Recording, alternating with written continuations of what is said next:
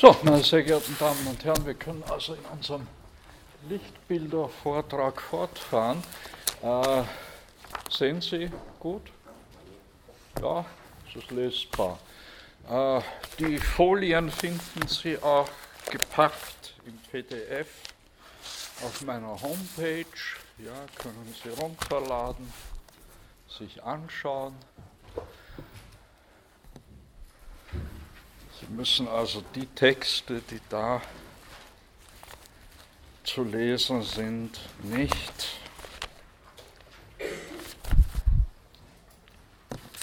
unbedingt jetzt mitschreiben.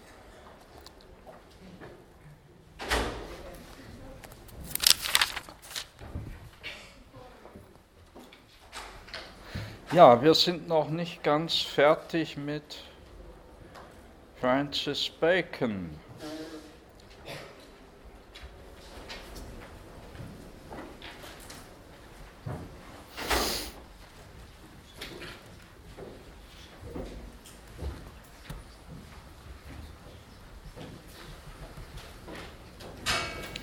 Wo waren wir? Ja, die Idolenlehre fehlt uns noch als Beleg dafür,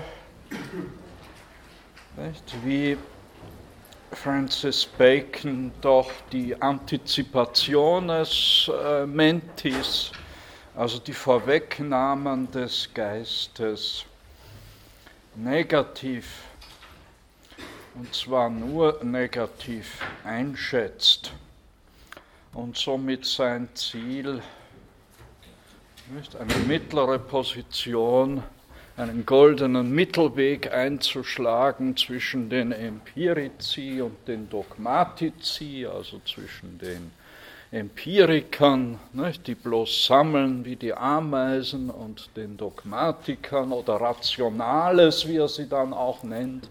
Also wir könnten sagen, den Rationalisten, die alles nur aus sich selbst herausziehen, wie die Spinne ihr Netz er will ja den Weg der Biene gehen, die nicht nur sammelt wie die Ameisen, sondern die auch und nicht nur alles aus sich herausspinnt wie die Spinne, sondern nicht, sammelt und das Gesammelte verwertet. Die Verwertung soll geschehen, nun, oder naja, das Sammeln das ist die Tätigkeit der Sinne, sagt äh, Francis Bacon. Dazu bedarf es also einer Historia naturalis et experimentalis. Das zweite Geschäft ist die, das Tafelverfahren. Man muss Tafeln und Zusammenstellungen der einzelnen Fälle fertigen. Das ist sozusagen die Arbeit für das Gedächtnis. Und er greift hier auf die aristotelische Dreiteilung der oberen Seelenvermögen, Sinne, Gedächtnis, Verstand zurück. Und Sache des Verstandes ist dann drittens die richtige und wahre Induktion Que ipsa clavis est interpretationis, die also der Schlüssel zur wahren Naturerklärung ist. Davon erfahren wir aber, also darüber, wie diese Induktion vonstatten gehen soll, nicht, erfahren wir nicht viel außer dass man die größte Hoffnung in diese sichere Induktion setzen solle, wie es in Aphorismus 105 des ersten Buchs des Novum Organum heißt. Zumal mit Hilfe dieser Induktion nicht nur die Grundsätze zu entdecken sein sollen, sondern man soll mittels dieser Induktion nicht auch wirklich zu einer Bestimmung der Begriffe gelangen. Verum utendum est etiam ad notiones terminandas. Sie ist auch zur Bestimmung der Begriffe laut Bacon dienlich, nützlich. Wie das allerdings sagt uns Bacon nicht. Ja, jetzt haben wir die schöne Stelle mit den Empirikern und den Dogmatikern, von denen er sich unterscheiden will, aber gleichwohl stellt er doch nur polemisch einander gegenüber, die Interpretatio Nature abgehoben von der bisherigen Auffassung, mit der die Menschen an die Natur herangehen, das sind nur Vorausnahmen, das sind nur Antizipationes. Nature. Dagegen will er die Interpretatio Nature verstanden wissen, nicht, als die Auffassung, die in richtiger Weise aus den Dingen gezogen wird. Nicht, debitis modis, also in richtiger Weise, nach richtiger Art. Elicitur a rebus, gleichsam herausgezogen wird aus den Dingen. Insoweit ja, hält er eben doch nicht die Mitte zwischen den Empirici und den Dogmatici. Insoweit ist er trotz aller guten Absichten, zumal seine Behandlung oder seine Erläuterungen des Induktions, induktiven Verfahrens doch ja, recht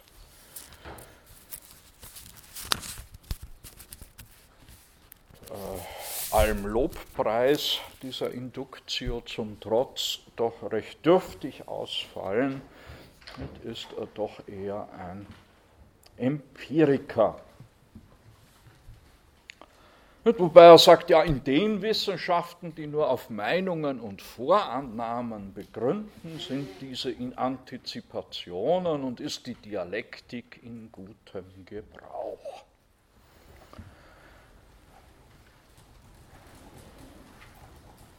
Scientiis que in opinionibus et placitis Fundate sind, also in Wissenschaften, die auf Meinungen und, naja, man könnte auch übersetzen, Vorlieben nicht, gründen, Vorannahmen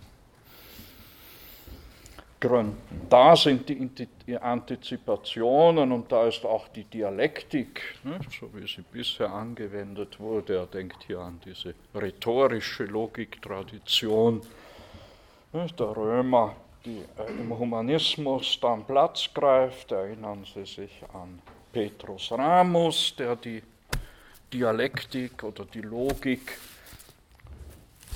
bestimmt als die Ars disserendi.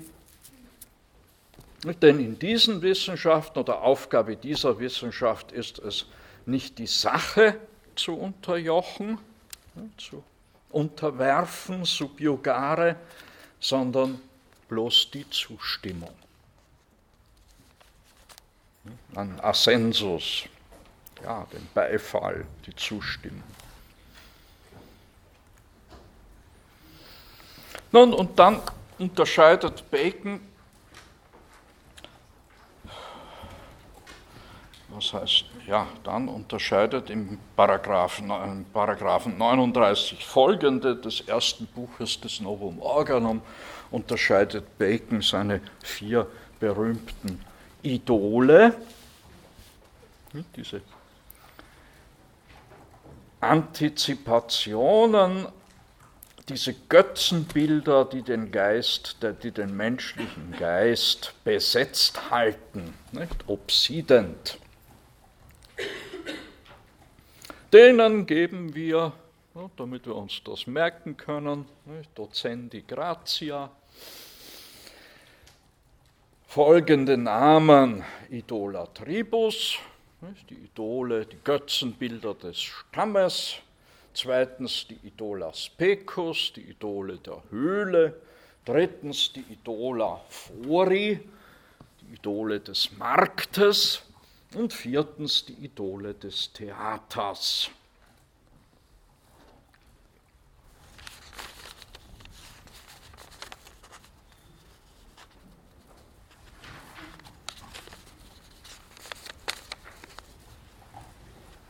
Die Induktion ist zwar sicher das richtige Hilfsmittel, fährt er weiter fort, um diese Idole zu beseitigen.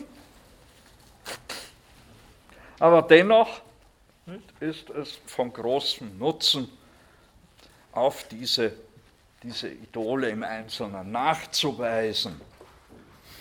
Diese Doktrin von den Idolen schreibt er, nicht, verhält sich zur Interpretatio Nature so, wie die Doktrin von den sophistischen Widerlegungen zur üblichen Dialektik. Also es ist ein skeptisches nicht, Unterfangen, um die Skepsis zu überwinden, um zur Interpretatio Nature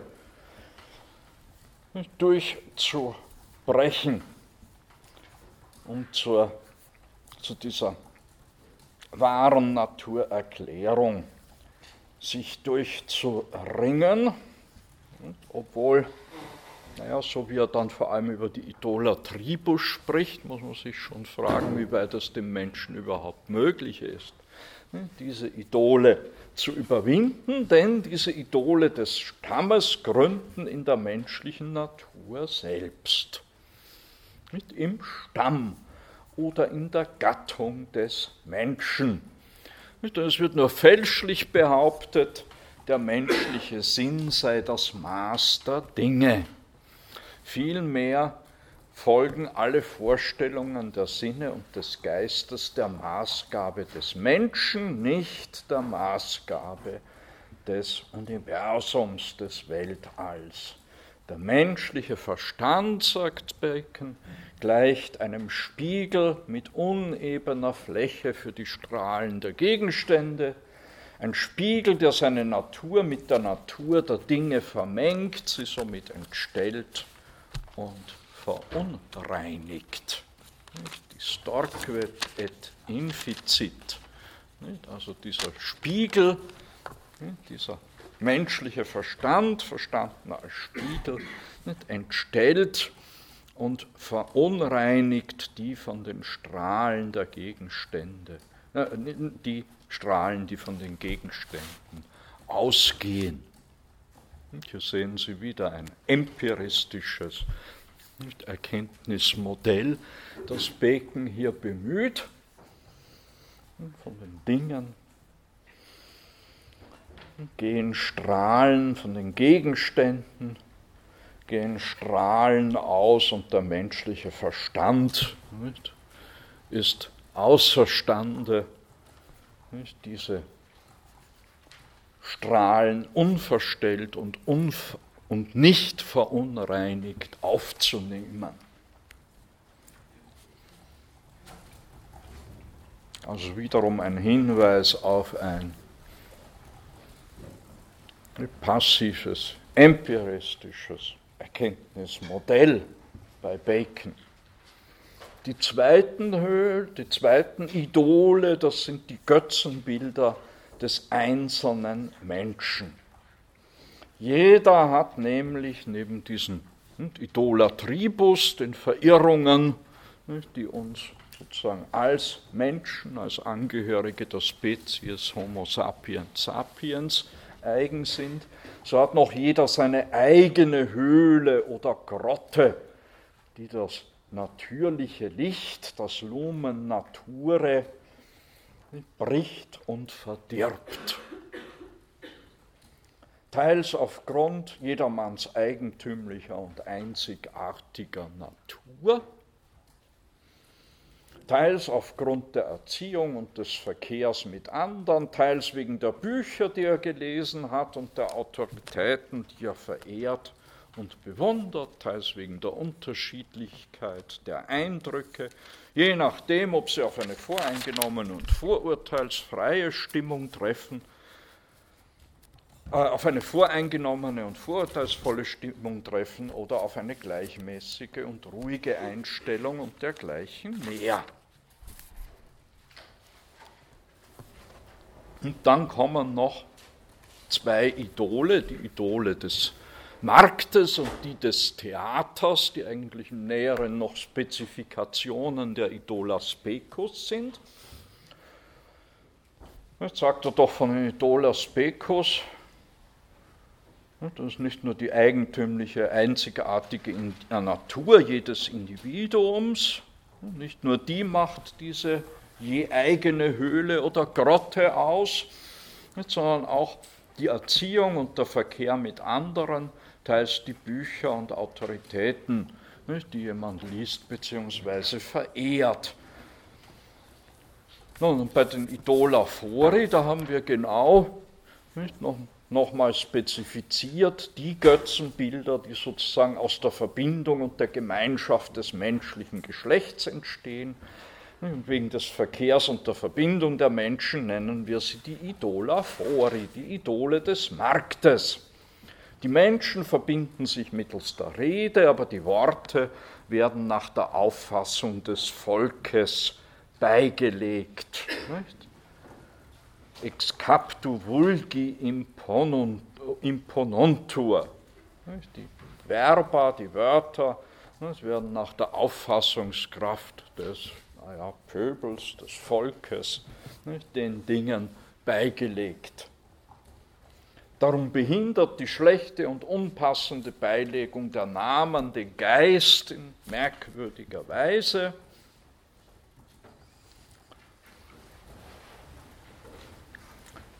Aber auch die Definitionen und Erklärungen, mit denen die Gelehrten sich manchmal zu schützen und zu verteidigen pflegen, auch die bessern die Sache keineswegs. Denn die Worte tun dem Verstand offen Gewalt an und verwirren alles und verleiten die Menschen zu Sinn und zahllosen Streitigkeiten und Erdichtungen. Und nochmal spezifiziert dies in den Idola Theatri.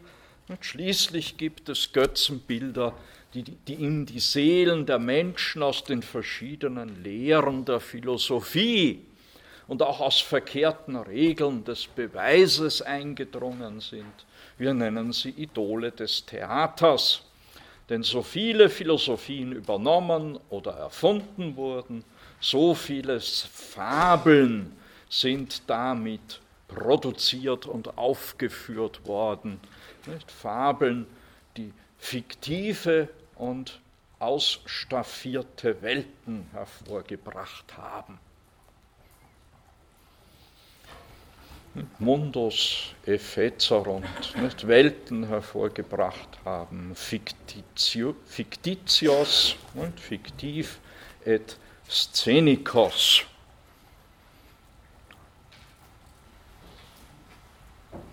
Ich habe es mit ausstaffiert übersetzt. Gut. Nun ja, wenn wir uns diese vier Idole vergegenwärtigen, nicht, nochmal die Idole des Stammes, die Idole der Höhle, die Idole des Marktes und die Idole des Theaters, so müssen wir sagen, das, was Sir Francis Bacon da sozusagen schon mit einem Fuß in der Neuzeit stehend formuliert hat, nicht, an Hindernissen, die der menschlichen Erkenntnis im Wege stehen.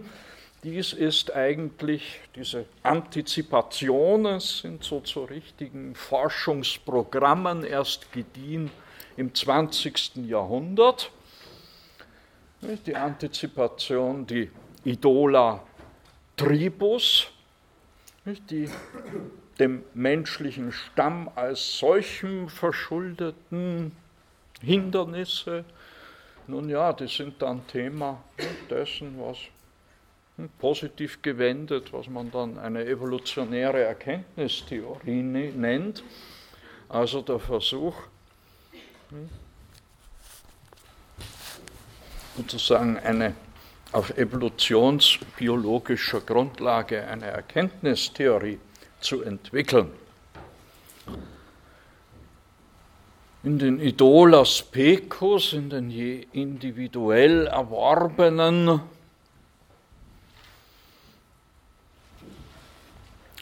Götzenbildern, Wenn man das jetzt in ein Forschungsprogramm umsetzt, dann haben Sie das Programm einer Psychoanalyse, die uns von solchen individuell erworbenen Verstellungen zu befreien sucht. Die Idolaphori, die Idole des Marktes, die aus, der, aus dem Verkehr der Menschen untereinander aufgrund der sprachlichen Vermittlung der Erkenntnis oder aus dieser sprachlichen Vermittlung der Erkenntnis resultieren. Das in ein Forschungsprogramm umgesetzt haben sie.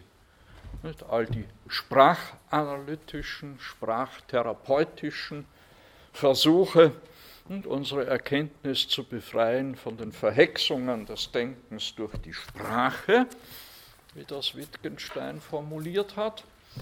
Und viertens die Idola Theatri, da haben sie, ja, das ist das Thema für solche Leute, die meinen, Philosophie habe primär Ideologiekritik zu sein.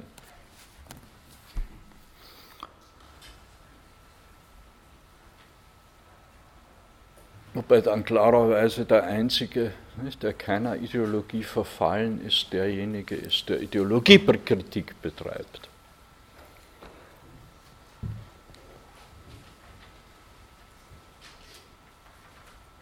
Nun, aber noch ganz wichtig, der Paragraph 48 des Novum Organum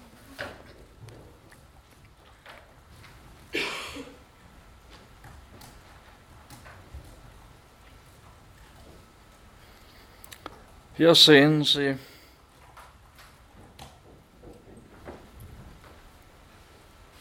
Zunächst haben wir gesehen, wie Bacon mit, seinen, mit seiner Idolenlehre die evolutionstheoretischen, psychoanalytischen, sprachanalytischen und ideologiekritischen Philosopheme der Gegenwart antizipiert.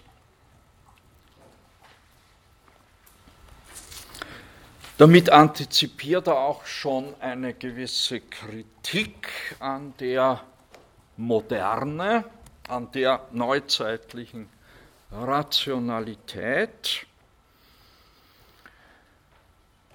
die im Ausgang von Descartes dann vor allem die nächsten Jahrhunderte bestimmen wird. Wir sehen aber noch nicht ganz genau, inwieweit sich Bacon nun aus dem weiteren, nicht aufgrund dieser Kritik an den Idolen, äh, aus dem weiteren Fortgang der Wissenschaftsentwicklung, inwieweit er da heraustritt. Nun, er tritt insoweit im Gegensatz zu der künftigen mathematischen Naturwissenschaft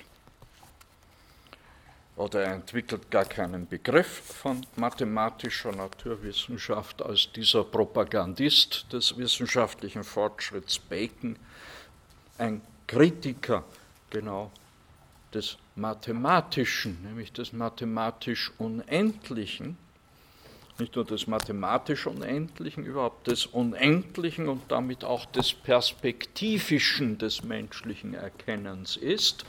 Das passt wiederum zu seiner empiristischen, letztlich doch empiristischen Grundauffassung. Nach Bacons Auffassung sind nämlich das mathematisch, ist nämlich das mathematisch Unendliche ein Götzenbild des Stammes, ebenso wie die Zweckursachen.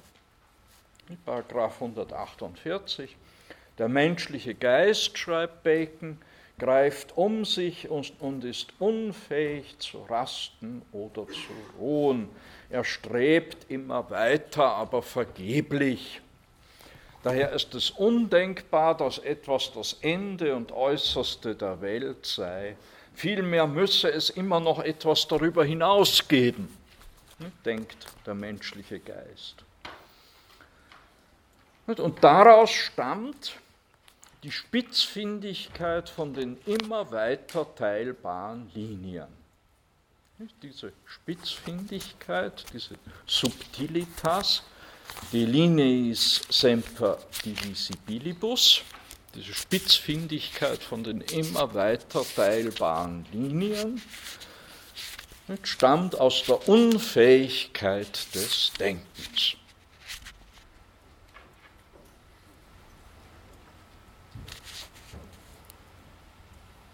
Der fährt dann in einem Atemzug fort, aber mit größerem Schaden begegnet diese Unfähigkeit des Geistes bei der Auffindung der Ursachen, der Kause. Denn obwohl die allgemeinsten in der Natur positiv sein müssen, so wie sie gefunden werden, die allgemeinsten, darunter versteht er diese allgemeinsten qualitativen Grundeigenschaften der Welt, dieses diese Bausteine des Abecedariums Nature, obwohl die allgemeinsten in der Natur positiv sein müssen, und zwar so, wie sie gefunden werden, und nicht wiederum verursacht sein können, strebt der menschliche Verstand dennoch unfähig zu ruhen nach noch bekannterem und indem er so nach weiterem zieht, fällt er auf das Naheliegendere zurück, nämlich auf die Zweckursachen, nicht? auf die Cause, auf die ad causas finales, auf die Zweckursachen, die doch offenkundig mehr aus der Natur des Menschen als aus der des Universums stammen. Und aus dieser Quelle haben sie die Philosophie auf wunderliche Weise verunstaltet, schreibt Bacon. Also, das mathematisch Unendliche ist ebenso wie die Zweckursache, die Suche nach Zweckursachen, ein Götzenbild des Stammes. Das Abecedarium Nature ist nach Bacon eben begrenzt. Die Unendlichkeit des perspektivischen Denkens ist Bacon daher suspekt. Er rechnet sie, diese Unendlichkeit des perspektivischen Denkens, rechnet er zu den Idola Tribus. Wer die Grenze der Welt ins Unendliche hinausschiebt oder hineinschiebt, indem er jede Linie infinitesimal für infinitesimal teilbar hält, der begeht den gleichen Fehler, wie wenn man Zweckursachen als letzte Erklärungsgründe der Natur einführt.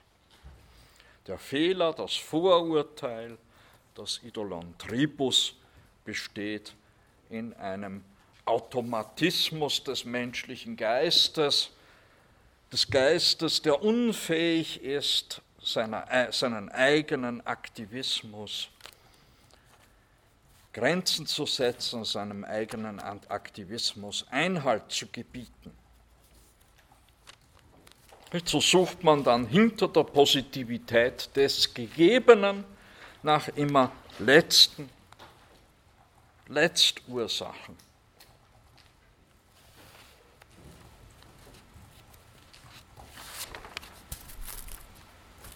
Indem Bacon die Zweckursachen und die geometrischen Postulate der unendlichen Erweiterbarkeit des Raumes sowie der unendlichen Teilbarkeit der Linie auf eine Stufe stellt, indem er sie als Idolatribus bezeichnet, erklärt er die mathematischen Naturwissenschaften zu einem Vorurteil, ne, beziehungsweise ist für ihn gar nicht denkmöglich.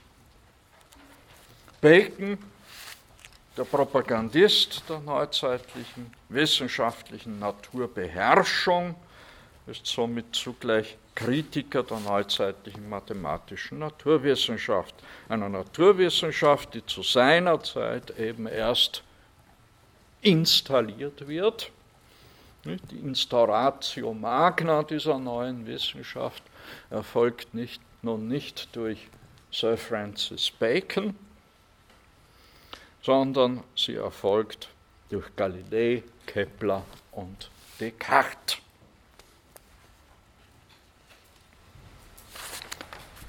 Mit diesen wollen wir uns, mit diesen Vätern der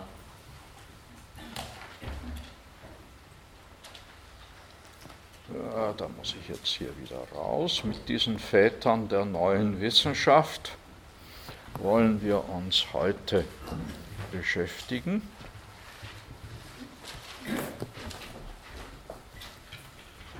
Hey, da komme ich jetzt wieder nicht. Ja, zunächst zu Galileo Galilei. Hier ein schönes Bild von Tintoretto. Da kommt wohl in etwa auch der Charakter dieses Mannes zum Ausdruck. Meist hat man ja so. Galileo Galilei gilt ja als gewissermaßen so als ein Heros nicht? und Märtyrer der modernen Wissenschaft, ähnlich wie Kepler. Das sind so Heldenbilder im Umlauf, nicht? würdiger alter Kreis. Und standhaft trotzt er allen Unbilden der Zeit. Nun ja, dieser Galileo Galilei, 1564 in Pisa geboren, 1642 nicht, im Hausarrest in seiner Villa in Acreti in der Nähe von Florenz gestorben. Nicht, auch Galileo Galilei ist ebenso wie Bacon Empiriker. Auch Bacon gebraucht, äh, auch Galilei gebraucht das humanistische Bild vom Buch der Natur. Doch ist dieses Buch bei ihm in mathematischer Sprache geschrieben, wobei die Schriftzeichen, Dreiecke, Kreise und andere geometrische Gebilde sind. Ich zitiere die berühmte Stelle hier haben Sie die berühmte Stelle aus dem Il Sacciatore 1623, die Philosophie, also die Wissenschaft, schreibt äh, Galilei, steht geschrieben in dem riesigen Buch, das uns ständig offen vor Augen liegt. Ich meine das Universum. Questo grandissimo libro che continuamente ci sta aperto innanzi agli occhi. Aber man kann es nicht verstehen, wenn man nicht zuerst die Sprache und die Buchstaben kennenlernt, in denen es geschrieben ist. Es ist geschrieben in mathematischer Sprache und die Buchstaben sind Dreiecke, Kreise und andere geometrischen Figuren und ohne diese Mittel ist es unmöglich, auch nur ein einziges Wort zu verstehen. Ohne sie ist es ein vergebliches, ohne diese Mittel ist es ein vergebliches Herumwandern durch ein dunkles Labyrinth.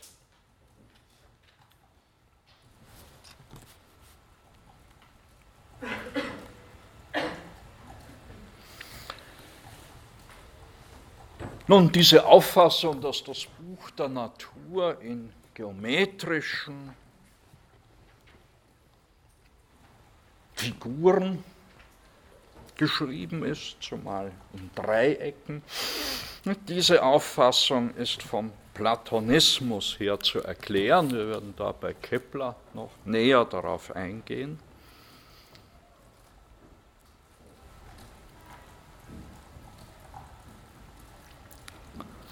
Äh, es ist auch zu erklären aus einer Diskussion innerhalb des italienischen Aristotelismus, vor allem des Paduaner Aristotelismus, eine Methodendiskussion, die sich schon mit im 15. und 16. Jahrhundert zunehmend auf geometrische Verfahren hin orientierend. Und schließlich ist ganz entscheidend der Umstand, dass die neue Wissenschaft, mit der äh, Galilei sich beschäftigt, dass diese neue Wissenschaft Probleme der angewandten Mathematik betrifft, insbesondere der Kriegstechnik, des Schiffsbaus, des Festungsbaus und der Ballistik, also. Ballistik, das ist die, die Wissenschaft oder die Kunst des Schießens, ja, vor allem mit Kanonenkugeln. Nun, da ist vor allem als Vorgänger, Vorläufer Galileis zu nennen Niccolo Tartaglia. Niccolo Tartaglia, 1499 oder 1500 geboren, 1557 gestorben.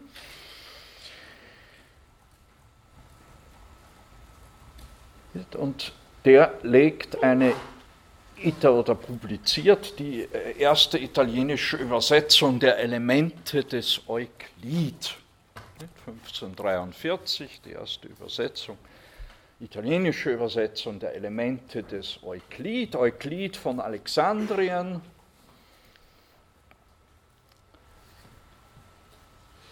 Viertes Jahrhundert vor unserer Zeitrechnung.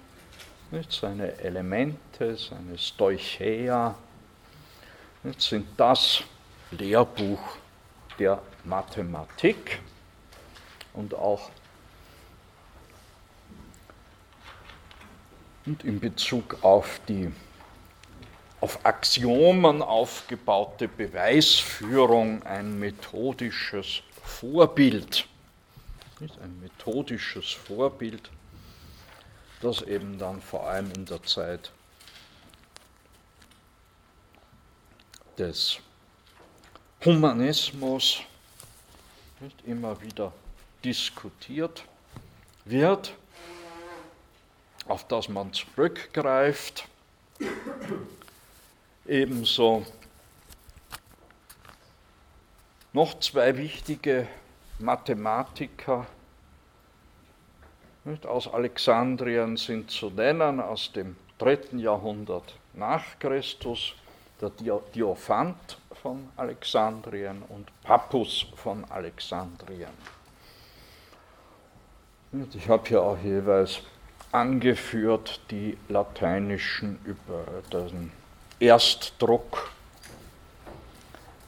nicht der lateinischen Übersetzungen dieser Werke. Also Sie sehen, diese Werke wurden im 16. Jahrhundert mehrfach übersetzt und auch gedruckt, wurden also eifrig rezipiert.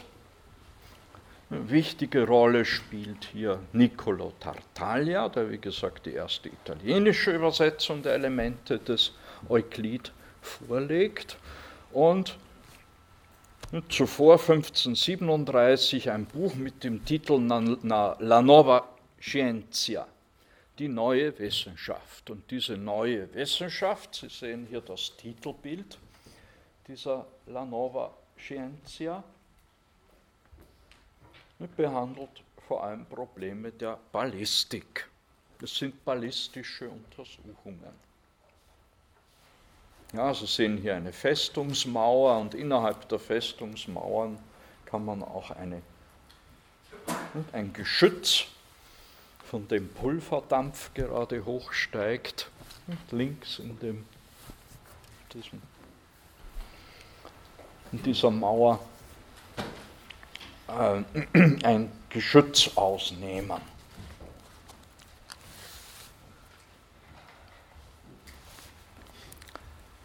Ja, wichtiger Anstoß auch für mathematische, weitergehende Mathematik oder ganz praktische, äh, also praktischer Anstoß auch für mathematische und zumal astronomische Untersuchungen die Kalenderreform. Man stellte im 16. Jahrhundert fest, hoppla, irgendwie stimmt das mit, den, mit unserer Tageszählung nicht mehr. Im julianischen Kalender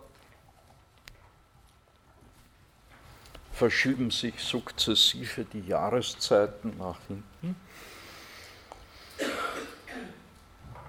Darum 1582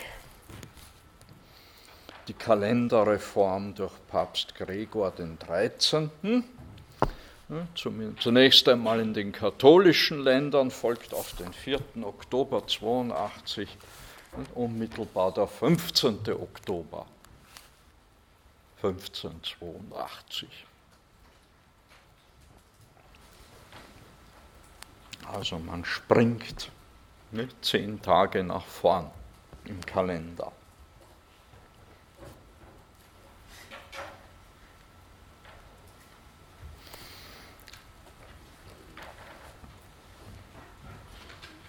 Nun, von solchen Aufgaben der, einer angewandten Mathematik her, nicht, insbesondere Ballistik, Festungsbau, Schiffsbau, von daher ist auch das Methodenkonzept Galileis zu verstehen.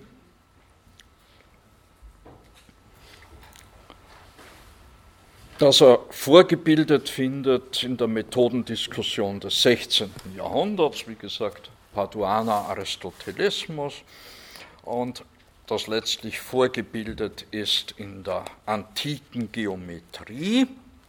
Und wichtig ist hier vor allem Pappus, Pappus von Alexandrien, wie gesagt um 300 unserer Zeitrechnung, der einen Kommentar zum Euklid wiederum verfasst hat.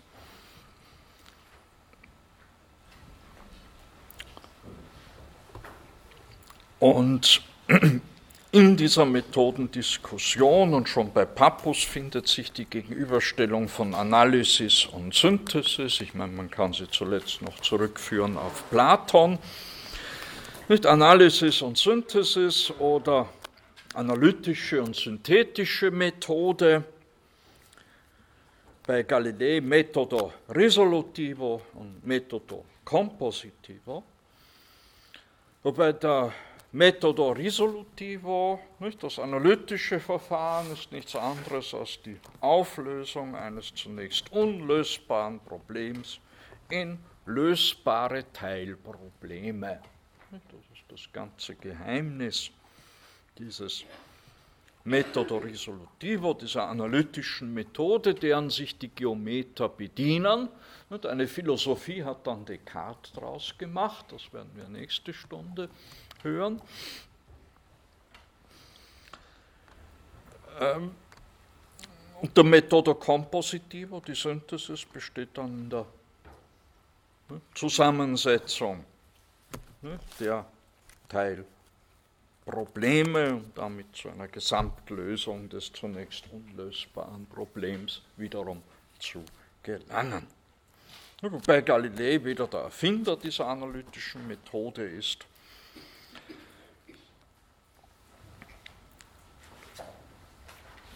Er ist auch nicht der Begründer der modernen experimentellen Naturwissenschaft. Er ist auch nicht der furchtlose Held im Kampf um das neue kopernikanische Weltsystem. Viele seiner theoretischen Begründungen sind sogar, nicht, er liefert für das neue Weltsystem, viele dieser Begründungen sind sogar nachweislich falsch. Er ist aber ein guter Beobachter und ein glänzender Schriftsteller. Und aufgrund dann seines aufsehenerregenden Prozesses seiner Verurteilung durch die römische Inquisition wird er zum Helden der neuen Wissenschaft. Galilei, 1564 in Pisa geboren, er studiert Medizin in Florenz zunächst, dann Mathematik in Pisa, wird dort in Pisa Lektor für Mathematik, schließlich 1592 Professor in Padua, also Republik Venedig. 1509 hört er, dass in Holland jemand ein Gerät äh, gebaut hat, mit dem man in die Ferne schauen kann, ein Fernrohr. Und er bastelt sich dann selbst eines. Er nennt es Perspicillum. Ab 1610 ist er Hofmathematiker in Florenz, also bei den Medici. 1616, naja, indiziert die römische Kirche einige Schriften zur Lehre des Kopernikus. Trotz seiner vielfältigen und auch sehr guten Kontakte zur Kurie kommt es 1633 zum Prozess gegen Galilei in Rom, eigentlich schon 1632, aber Prozess beginnt dann 1633 ein. Dieser Prozess endet mit der Verurteilung des Galilei, dem Verbot jeder Lehrtätigkeit und Hausarrest. Nach einigen Monaten darf er den dann in seiner Villa absitzen, in der Nähe von Florenz, in Akreti, wo er dann auch 1642 gestorben ist. Zuvor ist er noch völlig erblindet. Nun, die Werke, da haben wir eine schöne Nationalausgabe der Werke des Galileo Galilei in Florenz, 1890 folgende, herausgegeben.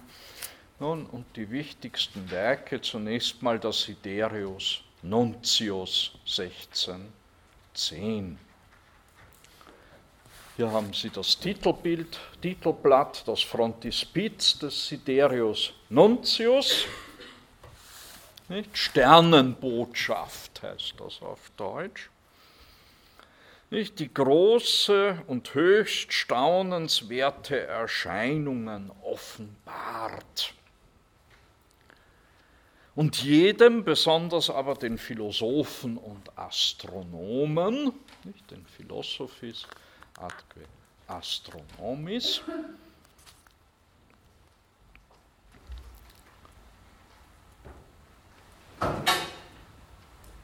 zum Beschauen darbietet.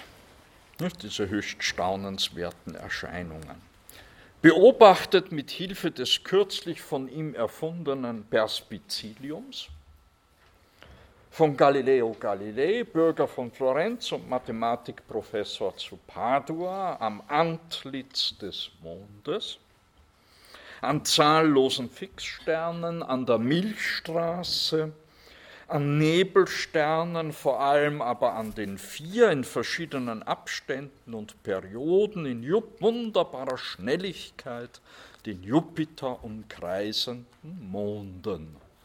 Diese bislang niemandem bekannt, hat der Autor in jüngster Zeit als erster entdeckt und ihnen den Namen Mediceische Sterne gegeben. Also seinen Dienstherren nicht?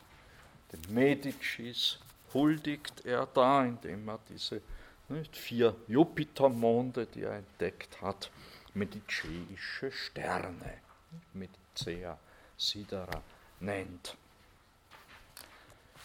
Nun, was ist daran so erstaunlich, so staunenswert an diesen Entdeckungen? Die Jupitermonde widerlegen die These, dass nur die Erde das Zentrum von Kreisbewegungen sein könne.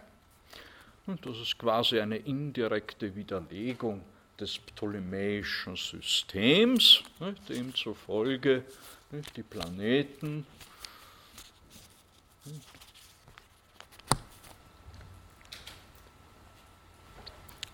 um die Erde kreisen die Erde das Zentrum, und zwar das einzige Zentrum ne, dieser Kreisbewegungen der Planeten ist. Die Milchsterne und Nebel, die Milchstraße und die Nebelsterne erweisen sich als eine Anhäufung vieler einzelner Sterne. Und das Antlitz des Mondes ist nicht glatt, wie das die Wissenschaft bislang annahm, sondern sie ist rau und bucklig, voller Berge und Täler sowie die Erde.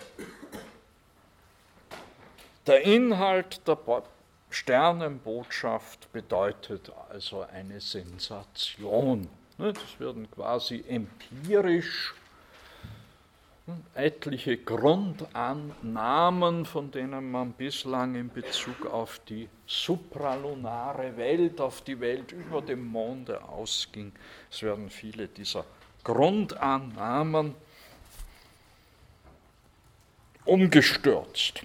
Es ist darum kein Wunder, dass viele Gelehrte sich einfach weigerten, diese empirischen Fakten, nicht, das, was man da durch dieses Perspizillium sieht, zur Kenntnis zu nehmen.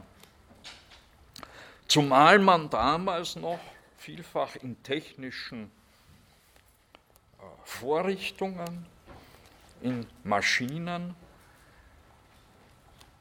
bloß Mittel erblickte, mit denen man die Natur überlistet, mit denen man also gegen die Natur handelt. Mittel, die daher keineswegs als Mittel zur Erforschung der Natur dienen können. In diesem Terminus Maschine steckt ja dieselbe Wort, dieselbe Wurzel wie in Maske. Sie haben das noch in der Formulierung ein Deus ex machina, so aus der Theatersprache. Also Nicht? Wenn ja, die Handlung nicht, ganz, ganz verwoben und verworren ist, nicht, dem Helden schon der sichere Untergang droht, dann kommt, naja, der Deus ex machina, nicht, der Gott aus der Maschine, der alles zum Guten fügt, der also, wie man heute sagt, ne, das Happy End besorgt. Ja, also maschinentechnische Vorrichtungen nicht, werden zwar als ja, Vorrichtungen nicht, zur Belustigung ja, durchaus in Anspruch genommen, sie werden aber vielfach noch nicht verstanden als Mittel, mit denen wir unsere Kenntnis über die Natur vermehren können. Sie werden als Mittel verstanden, um die Natur zu überlisten. Insoweit ist verständlich, dass viele Gelehrte gar nicht wahrhaben wollen, was Sie da sehen. Einen schönen, schönen Einblick gibt uns hier der berühmte Brief Galileo Galileis an Johannes Kepler vom 19. August 1610. Da schreibt Galilei, in Pisa, mein Kepler, in Florenz, Bologna, Venedig und Padua haben viele die Planeten gesehen aber sie schweigen alle und zögern. Der größte Teil will weder Jupiter noch Mars, ja nicht einmal den Mond als Planeten gelten lassen, wie das zu verstehen ist. Also etwas fraglich. Einer ne, ist in Venedig gegen mich aufgetreten und brüstete sich, er wisse genau, dass meine Sterne, gemeint sind die mediceischen Sterne, also die vier Jupitermonde, die Galilei entdeckt hat, dass meine Sterne, die er mehrmals um den Jupiter herum beobachtete, keine Planeten seien, weil man sie ja immer beim Jupiter sehe, entweder alle oder einige ihm nachfolgend oder vorangehend. Was soll man da machen? Soll man es mit Demokrit oder mit Heraklit halten? Nicht? Also soll man es mit dem Weinenden oder mit dem Lachenden Philosophen halten, soll man weinen oder lachen über so viel Dummheit. Ich denke, lieber Kepler, wir sollten lachen über die hervorstechende Dummheit des Pöbels. Was sagst du zu den ersten Philosophen der hiesigen Fakultät? Die voll hartnäckiger Taubheit. Niemals. Ich machte ihnen freiwillig tausendfach das Angebot weder die Planeten noch den Mond noch das Fernrohr sehen wollten. Es glaubt nämlich diese Art Menschen, die Philosophie sei irgendein Buch, wie die Aeneis oder die Odyssee. Das Wahre sei nämlich nicht in der Welt oder in der Natur, sondern in der Konfrontation der Texte zu suchen. Also ich gebrauche hier Ihre Worte. Hm, also er hat es da. Naja, Universitäten sind immer Treibhäuser der Tradition und da sitzen eben die Büchergelehrten.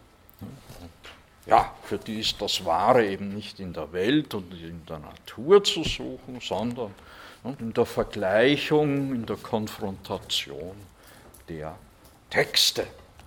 In Konfrontatione textuum. Ein köstlicher Brief. Nun, mit Hilfe seines Perspizidiums, seines Fernrohrs, entdeckt Galilei später die Ringe des Saturn und die Phasen der Venus. Naja, vor allem die Entdeckung der Venusphasen, ne, das ist wiederum ein Beweis dafür, dass die Venus sich um die Sonne bewegt. 1616 setzt, wie schon erwähnt, die römische Kirche die Revolutiones des Kopernikus auf den Index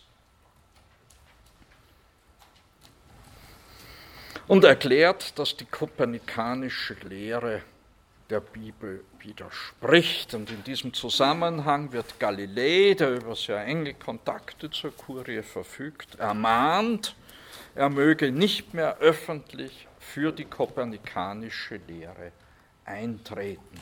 Ja, Saggiatore hatten wir schon. Dennoch veröffentlicht Galilei im Jahr 1632 seine Dialoge über die beiden hauptsächlichsten Weltsysteme, das Ptolemäische und das Kopernikanische. Und hier sehen wir das Frontispiz, das Dialogo.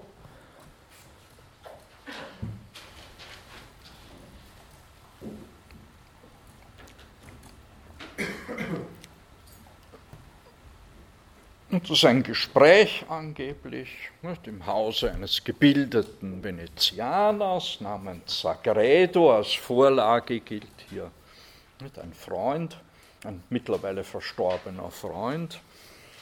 Äh, Galileis, dem er hier ebenso ein Denkmal setzt wie dem Filippo Salviati.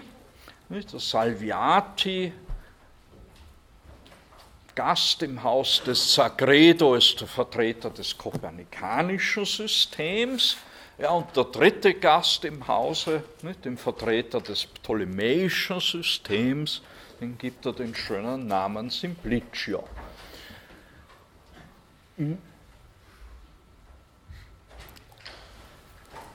Er kann natürlich darauf hinweisen, nicht, er hat diesen Namen gewählt, um den bedeutenden Aristoteles-Kommentator Simplicios aus dem 6. Jahrhundert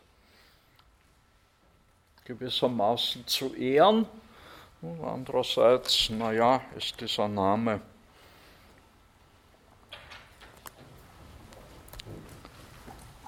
Simplicio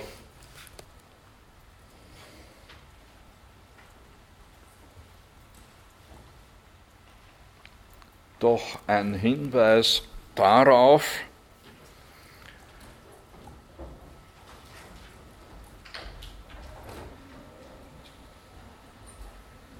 dass der halt bloß der aristotelische Büchergelehrte ist, der eben die neuen Erkenntnisse, das kopernikanische Weltsystem nicht zur Kenntnis nehmen will. Also in vier Tagen, in vier Diskussionsrunden werden da die Verwandtschaft von Himmel und Erde besprochen, die Achsendrehung der Erde, die sei durchaus vereinbar mit, den, mit dem, was wir alltäglich wahrnehmen. Schließlich am dritten Tag die Jahresbewegung der Erde und der Aufbau des kopernikanischen Systems werden hier erklärt.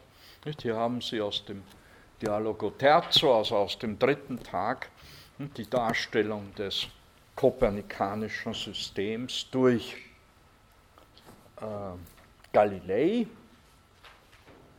Sie sehen hier die Erde mit dem ne, Sonne, Merkur, Venus, dann die Erde, drumherum die Umlaufbahn des Mondes, dann kommt der Mars und, und dann kommt der Jupiter mit vier Monden, ne, mit den mediceischen Sternen und außen noch die Umlaufbahn des Saturn.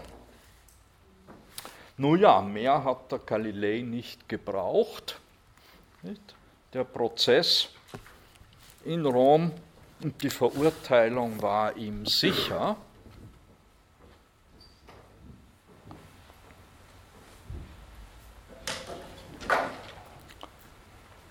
Zumal Galilei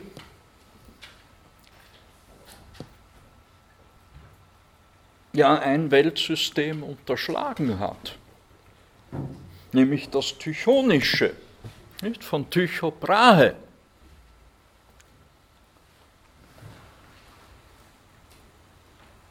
Und das war gerade unter Jesuiten damals ein angesehenes Weltsystem, gewissermaßen eine Kompromisslösung zwischen ptolemäischem und kopernikanischem System. Das würde nämlich genauso wie das kopernikanische System erklären, warum es etwa Venusphasen, warum man Venusphasen beobachten kann. Tycho Brahe, dänischer Hofastronom und dann Astronom bei Kaiser Rudolf II. in Prag, sein Gehilfe und dann Nachfolger ist Johannes Kepler der dänische Astronom Tycho Brahe hat ein eigenes Weltsystem entwickelt. Ja, da kreisen alle Planeten um die, auch die Sonne, um die Erde. Nur Merkur und Venus kreisen um die Sonne. Merkur, Venus kreisen um die Sonne. Die Sonne kreist mit ihnen um die Erde. Damit können Sie schön hm, die Venusphasen und auch die Rückläufigkeit dieser Planeten erklären, scheinbare Rückläufigkeit dieser Planeten.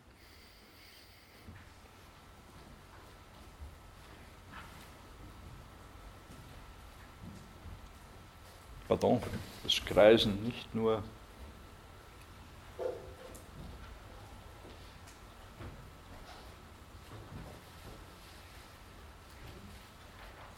Pardon. Merkur, Venus, Mars. Ah ja, Jupiter und Saturn kreisen alle um die Sonne, aber die Sonne pardon, kreist mit ihnen um die Erde. Ne? Also damit können sie dann mit diesem System ne, die Rückläufigkeit der Planeten, die ja scheinbare Rückläufigkeit der Planeten, die ja im ptolemäischen Weltsystem große Schwierigkeiten verursacht, kann man damit ganz schön erklären. Und rein rechnerisch war das auch nicht schlechter als das ptolemäische oder das kopernikanische System, weil das kopernikanische System Sowohl Kopernikus wie auch Galilei nahmen ja an, dass sich die Erde und die anderen Planeten in Kreisbahnen um die Sonne bewegen. Also erst Kepler kommt darauf, dass es genau so nicht ist. Also es war nicht so, dass eines dieser Systeme dem anderen an Rechengenauigkeit überlegen gewesen wäre. Ja, man musste nur ja, beim ptolemäischen System alle, alle möglichen Hilfskonstruktionen noch bemühen, die Theorie der Epizykkel. Man musste also den Kreisbahnen der Planeten quasi noch, noch so Ohren, so Miniaturkreise aufsetzen um die scheinbare Rückläufigkeit der Planeten erklären zu können. Nun, genau diese drei Weltsysteme, das ptolemäische, das tychonische und das kopernikanische System, hat schon 1614 der Jesuit, bayerische Jesuit Christoph Scheiner in seinen Disquisitiones Mathematice sehr schön einander gegenübergestellt. Christoph Scheiner, der angeblich, man weiß es nicht genau, auch eine Rolle bei der Verurteilung des Galilei in Rom gespielt haben soll, 1633.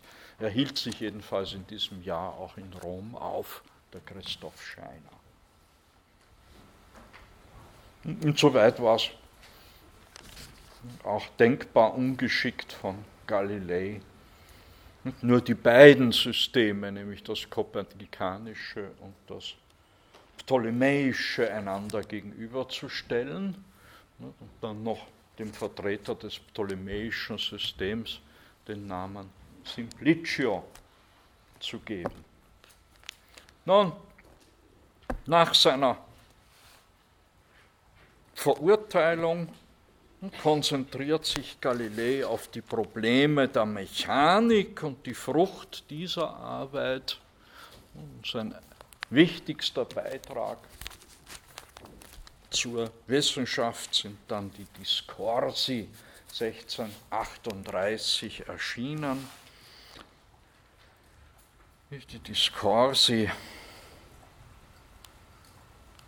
Unterredungen und mathematische Darlegungen über zwei neue Wissenszweige, die Mechanik und die Ortsbewegungen betreffend. 1638 in Leiden, in den Niederlanden erschienen. In Italien, weder in Italien noch im Reich fand Galilei einen Verleger, er musste in die Niederlande. Dort bei Elsevier in Leiden fand er einen Verleger. 1638 die Discorsi Demonstratione Mathematiche. Und hier, das ist das Grundwerk der klassischen terrestrischen Mechanik. Und hier untersucht Galilei die Gesetze des Falls und der Wurfbewegung und entwickelt die Gesetze des Falls und der Wurfbewegung. Nun zu Johannes Kepler, dem Begründer der Himmelsmechanik und dem eigentlichen Begründer des heliozentrischen Systems. Er ist 1571 in Weil der Stadt geboren. Das ist, war damals eine freie Reichsstadt, liegt in der Nähe von Stuttgart. Er studiert ab 1589 am Tübinger Stift, also das ist eine theologische Ausbildung. Nicht? Aber neben der Theologie widmet er sich vor allem der Philosophie und Mathematik und als Mathematiker nicht, lehrt er ab 1594 an der Evangelischen Stiftsschule in Graz. Evangelische Stiftsschule, das war ein evangelisches Gegenstück zur Katholischen Universität in Graz. Ab 1600, ja, da verleidet ihm der zunehmende gegen, äh, Druck durch die Gegenreformation, das Bleiben in der Steiermark. Er wird, das wurde ihm schon viel, mehrfach angeboten von Tycho Brahe, er wird dessen Assistent in Prag. In Prag herrscht Rudolf II., da herrscht eine freiere, aufgeklärtere Stimmung als in Innerösterreich. Er wird also im Jahr 1600 Assistent des bereits genannten Schöpfers des tychonischen Systems, Dänen Tycho Brahe. Nach einem Jahr stirbt Tycho Brahe. Ab da ist nun Kepler kaiserlicher Hofmathematiker. 1612 Kaiser Rudolf II. stirbt. Kepler geht als Mathematiker nach Linz, das damals protestantische Linz. Ja, wir wissen, 20er Jahre des 17. Jahrhunderts, Bauernkrieg in Oberösterreich. 1627 der Druck durch die Gegenreformation in, im Land Ob der Enns wird unerträglich, auch für den kaiserlichen Hofmathematikus Kepler. Kinder werden zum Beispiel gezwungen, katholischen Unterricht zu besuchen. Er flieht vor der Gegenreformation ist ab 1628 im Dienst Wallensteins in Sagan, also in Niederschlesien. Und 1630 ne, begibt er sich zum, Reichsburg, zum Reichstag nach Regensburg, um ausständige Zahlungen, Gehaltszahlungen ne, vom Kaiser einzufordern, Habsburgern, und stirbt da selbst. Er ist also 1630 in Regensburg gestorben. Hier habe ich auch ein Bild gewählt, das wohl eher lebensnäher diesen eher schwächlichen Johannes Kepler äh, darstellt als der heroisierende Kepler-Stich, der üblicherweise im Umlauf ist.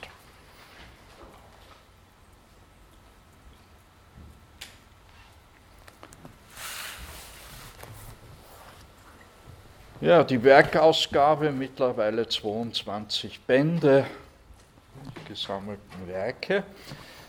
Ja, sein erstes Werk, 1596 erschienen, erste Druckschrift Mysterium Cosmographicum. Das Mysterium Cosmographicum.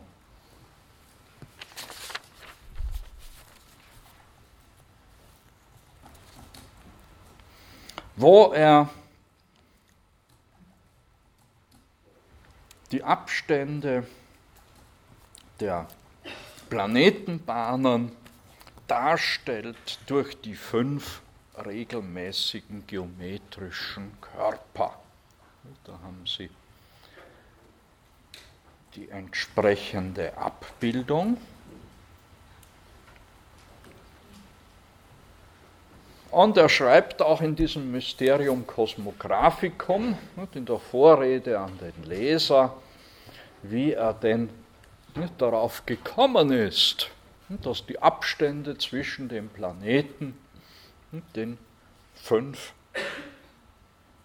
ineinander geschachtelten, wie wir hier sehen, platonischen Körpern entspricht. Als ich am 19., am 9 als Protestant, nicht, rechnet er noch immer mit dem julianischen Kalender, aber weil er ja auch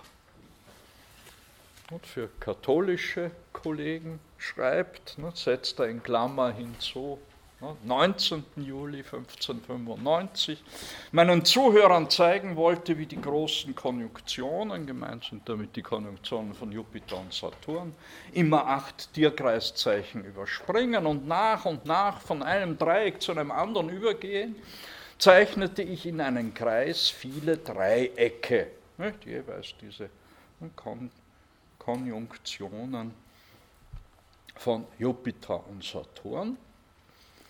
Und nun entstand durch die Punkte, in denen sich die Dreiecksseiten schnitten, ein kleiner Kreis, nicht, hier in der Mitte. Das Verhältnis zwischen den beiden Kreisen war ähnlich dem, das zwischen Jupiter und Saturn besteht. Und das Dreieck ist die erste der geometrischen Figuren, so wie Saturn und Jupiter die ersten Planeten sind. Also damals kennt man als äußersten Planeten den Saturn, hm, also von außen gerechnet sind Saturn und Jupiter die ersten Planeten. Wenn sich nun, dachte ich, für die Größe und das Verhältnis der sechs Himmelsbahnen, die Kopernikus annimmt, fünf Figuren ausfindig machen ließen, die vor den anderen Figuren besondere Eigenschaften voraus hätten, so würde sich ein Grund finden, warum es eher sechs als 20 oder zum Beispiel 100 Planeten geben sollte. Nun aber drängte ich erneut voran. Also eine neue Überlegung griff dann Platz. Was sollen ebene Figuren bei den räumlichen Bahnen? Überlegt er sich. Man muss eher zu festen Körpern greifen. Und siehe, lieber Leser, nun hast du meine Entdeckung und den Stoff zum ganzen vorliegenden Büchlein. Es fallen ihm dann natürlich gleich die fünf hm, platonischen Körper, die fünf regelmäßigen Körper ein. Zur Erinnerung hieran teile ich dir einen Satz mit, wie er mir einfiel und wie ich ihn in jenem Augenblick in Worte fasste. Der Erdkreis ist das Maß für alle anderen. Ihm umschreibe ein Dodekaeder, also einen, einen Zwölfflächer. Die diese umspannende Sphäre ist der Mars. Der Marsbahn umschreibe ein Tetraeder, die dieses umspannende Sphäre ist der Jupiter der Jupiterbahn umschreibe einen Würfel.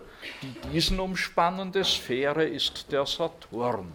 Nun lege in den Erdkreis einen Icosaeder, die diesem einbeschriebene, ein 20-Flächer, die diesem einbeschriebene Sphäre ist die Venus. In den Venuskreis lege ein Oktaeder, einen Achtflächer, und die diesem eingeschriebene Sphäre ist der Merkur, und dann hast du den Grund für die Anzahl der Planeten. Hm? Also diese Abbildung da diese Planetensphären ineinander geschachtelt sind und wie sich also durch diese Einschreibung in die fünf regulären ne, platonischen Körper auch die Proportionen auffinden lassen ne, zwischen den Planetensphären. Nun, Das ist ein platonischer Grundgedanke.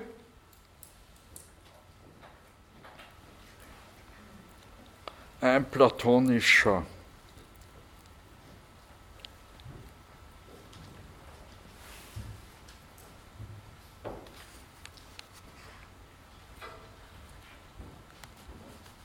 Grundgedanke, dass er die Welt nicht, wie Platon im Timaeus sagt, geometrisch aufgebaut ist. Das dürfte bei Platon selbst pythagoreisches Lehrgut sein, das er aufgreift, überliefert.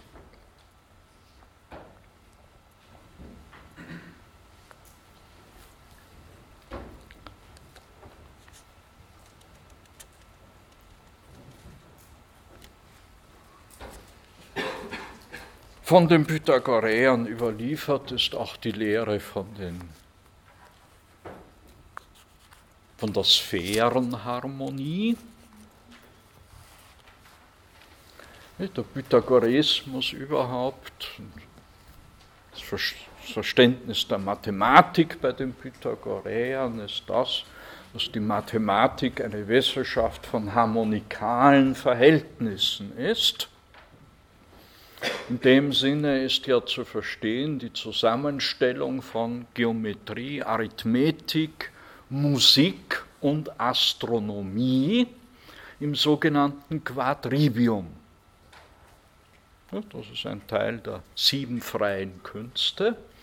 Trivium und Quadrivium. Das Trivium sind die das sind Logik, Grammatik und Rhetorik. Also das, was man Trivial kommt davon, von diesem Trivium. Das sind die Wissenschaften, die man also zunächst einmal lernen muss, um überhaupt weiteres lernen zu können. Hm, Logik, Grammatik und Rhetorik. Zu den sieben freien Künsten zählen aber dann neben dem Trivium auch das Quadrivium, die mathematischen Wissenschaften, wie man sie auch nannte, Arithmetik, Geometrie, Musik und Astronomie, wobei die Astronomie bis ins 17. Jahrhundert hinein und, und zumal bei Kepler aufs engste verschwistert ist mit der Astrologie. Als Hofmathematiker hatte er ja auf Grundlage astronomischer Berechnungen Wettervorhersagen zu treffen und vor allem auch Horoskope für den Kaiser zu erstellen.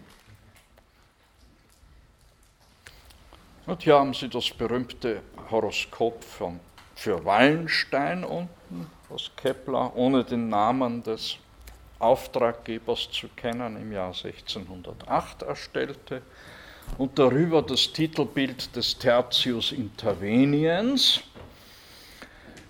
Eine Warnung an etliche Theologen, Mediziner und Philosophen, dass sie bei billiger Verwerfung des sternguckerischen Aberglaubens nicht das Kind mit dem Bad ausschütten allen wahren Liebhabern der natürlichen Geheimnissen zu notwendigem Unterricht 1610 erschienen. Da findet sich eine Stelle, eine schöne Stelle, wo Kepler sozusagen die philosophische Grundlegung für seine Astrologie, die er eben nicht einfach wie das Kind mit dem Bart ausschüttet. Für seine, Astrolo für seine reformierte Astrologie, muss man sagen, äh, wie er sie nun zu legitimieren sucht. Ich sage, schreibt Kepler, dass Gott mit den Signaturen der Dinge also gespielt und sich selbst in der Welt abgebildet habe. Gott hat sich selbst in der Welt abgebildet. Also, dass es einer aus meinen Gedanken ist, also meine Auffassung, schreibt Kepler, ob nicht die ganze Natur und alle himmlische Zierlichkeit in der Geometrie symbolisiert sei.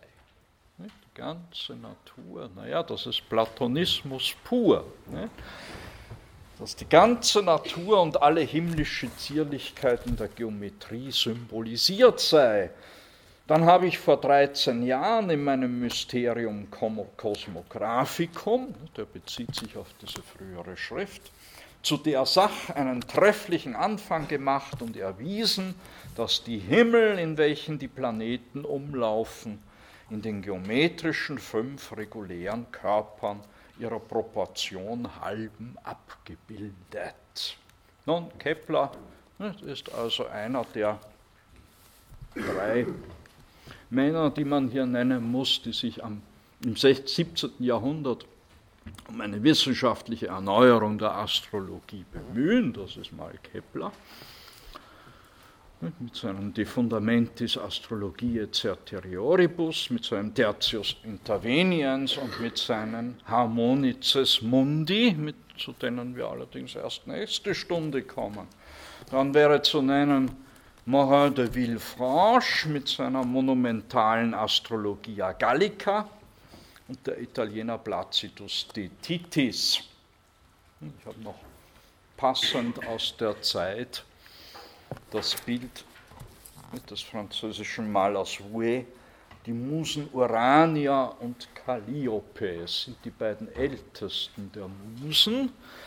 Nicht? Urania, die Muse der As die ältesten und daher bei den Griechen galten sie auch als die weisesten Musen.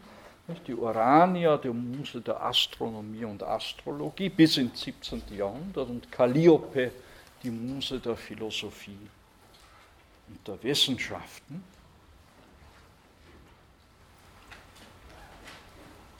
Um 1650 erfolgt dann aber, muss man sagen, im Wesentlichen nicht, der entscheidende Bruch und die Astrologie wird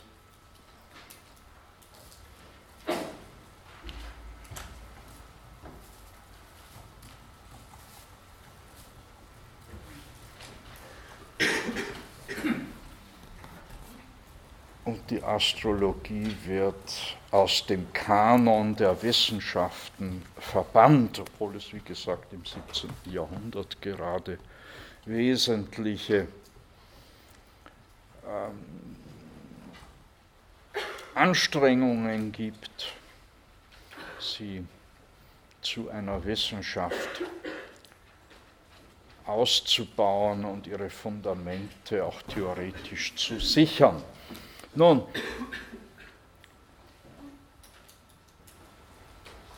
mit seinem Namen in der Wissenschaft hat sich Kepler gemacht, vor allem durch seine Astronomia Nova. 1609. Hier formuliert er die beiden ersten der sogenannten Keplerschen Gesetze, Gesetze der Planeten. Äh, der Planetenbewegung. Äh, das Wichtigste, das erste, die Planetenbahn ist kein Kreis, sondern eine Ellipse, Ellipse oder wie Kepler schreibt, eine solche Bahnform nennt man ein Oval. Und er formuliert auch das zweite der Keplerschen Gesetze oder nachmals Keplerschen Gesetze genannten Gesetze der Planetenbewegung in der Astronomia Nova. Das dritte Gesetz formuliert er erst in den Harmonices Mundi im Jahr 1619, also zehn Jahre später. in der Astronomia Nova greift er auch ganz begeistert auf die Lehre des William Gilbert, eines Engländers, eines Zeitgenossen von äh, Bacon. William Gilbert, der im Jahr 1600 ein Buch veröffentlicht mit dem Titel Über den Magneten, nicht, über die magnetischen Körper und über den großen Magneten die Erde.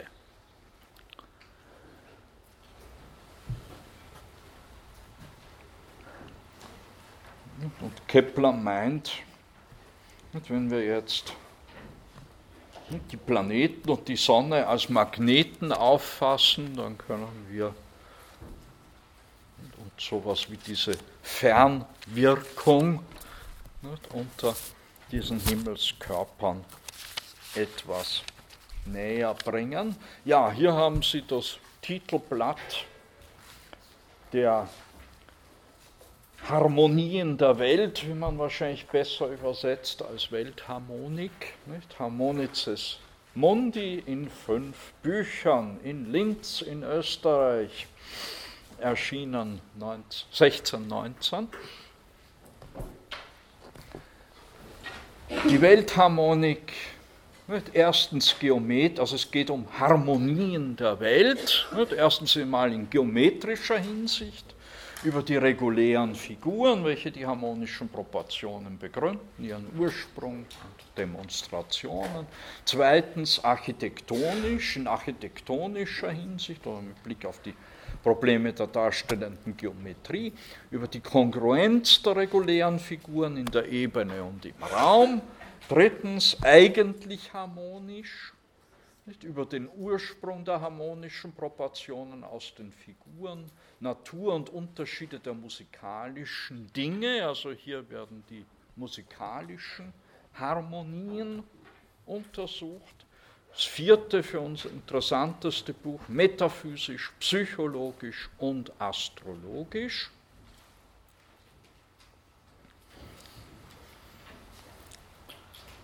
Über die geistige Essenz der Harmonien und ihre Arten in der Welt, insbesondere die Harmonie der Strahlen, die von den Himmelskörpern auf die Erde herabkommen und ihre Wirkungen in der Natur oder in der sublunaren und menschlichen Seele.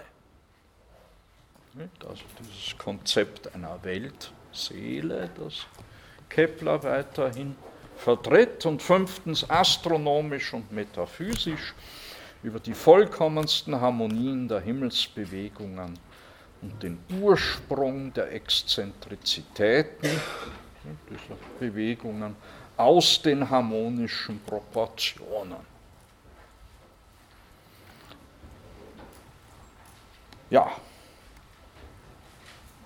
und über die Art und Weise, wie hier Kepler nicht, auf platonische, insbesondere neuplatonische Autoren zurückgreift. Dann Näheres in der nächsten Stunde. Ich komme mit meinem Programm nicht zurande. Schrecklich. Aber schöne Bilder haben wir dafür. Ne?